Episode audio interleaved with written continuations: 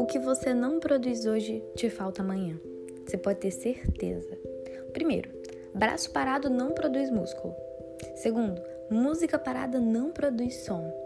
Terceiro, mente parada não produz. Ah, Eli, mas o que é produtividade no fim das contas? Ó, produzir é se manter ativo. É, é literalmente você sair do zero para o um, do um para o dois e assim até o infinito. Mas fica calma que produzir não quer dizer que você tem que sair do zero para o 100 ainda hoje. Mas significa que você pelo menos tem que sair do zero. Tem uma passagem bíblica que é interessante, que eu acho que vai exemplificar muito bem para você o que eu quero te passar hoje.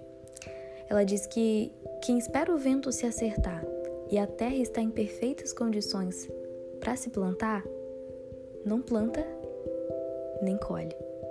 Porque a única certeza que a gente tem é que a gente vai colher aquilo que a gente plantou.